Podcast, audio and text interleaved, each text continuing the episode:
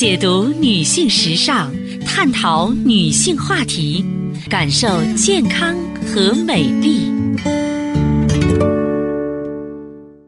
芳华之声，认真倾听。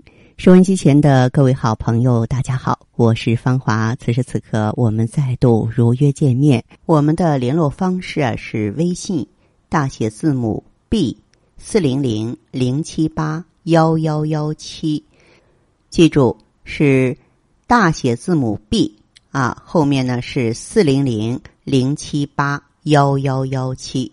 当然，四零零电话呢也是面向全国的听友。接下来我们的话题呢。是关注一下中老年朋友的心脏健康。生活当中，每个人都渴望家人朋友能听懂自己的心声。可是对于自己而言，你能够听懂自己的心声吗？医生们都认为，呵护心脏的基础在于了解自己的心脏，能够听懂它及时发出的声音。人体的心脏是一个强壮的、不知疲倦的努力工作的强力泵。心脏之于身体，如同发动机之于汽车。如果按一个人心脏平均每分钟跳七十次，寿命七十岁计算的话，一个人的一生当中，心脏要跳动接近二十六亿次。任何一支为他输送血液的血管，或者是联系他的神经发生问题，就容易导致心脏病。所以啊，要想了解自身的心脏健康，还必须要懂得察言观色。换句话说，您必须知道什么情况下我要警戒起来了。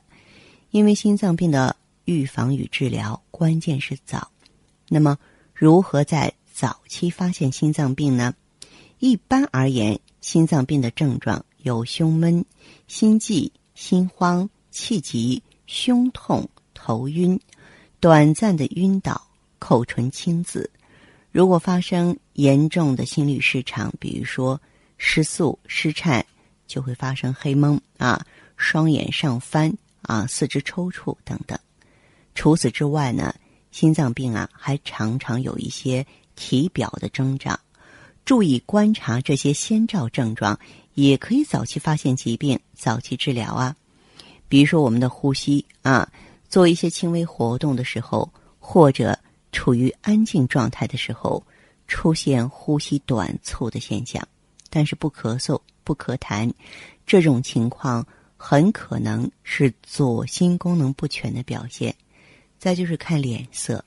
如果脸色灰白而且发紫，表情淡漠，这是心脏病晚期的病危面容；如果脸色呈暗红色，这是风湿性心脏病二尖瓣狭窄的特征；如果呈苍白色，则有可能是二尖瓣关闭不全的征象。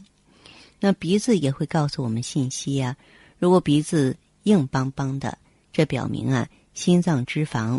累积太多，如果鼻子尖发肿，表明心脏脂肪啊也可能在肿大，或者是心脏病正在扩大。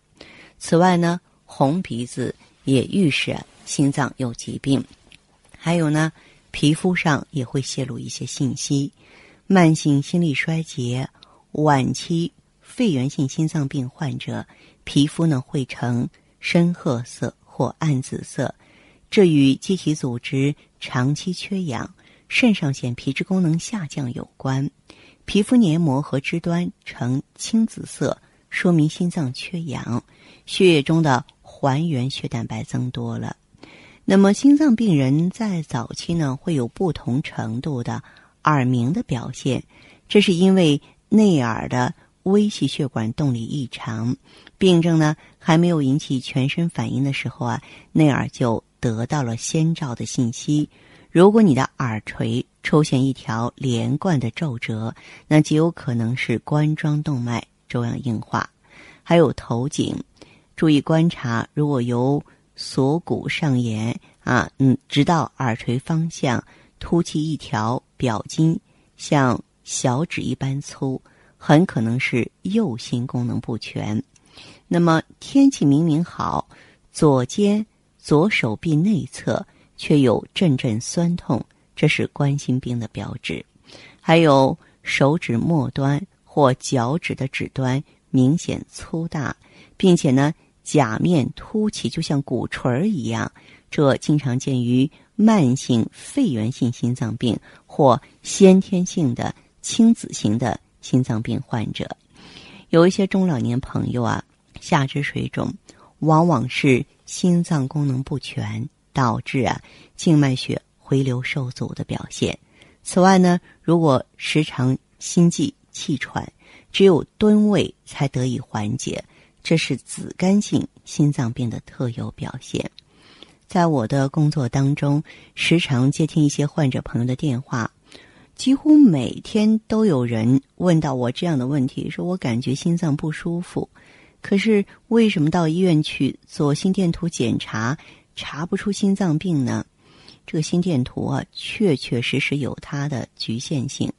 如果你的心绞痛啊发生在家中，没有及时就诊，等到到了医院，心绞痛已经缓解了，所以心电图就显示正常。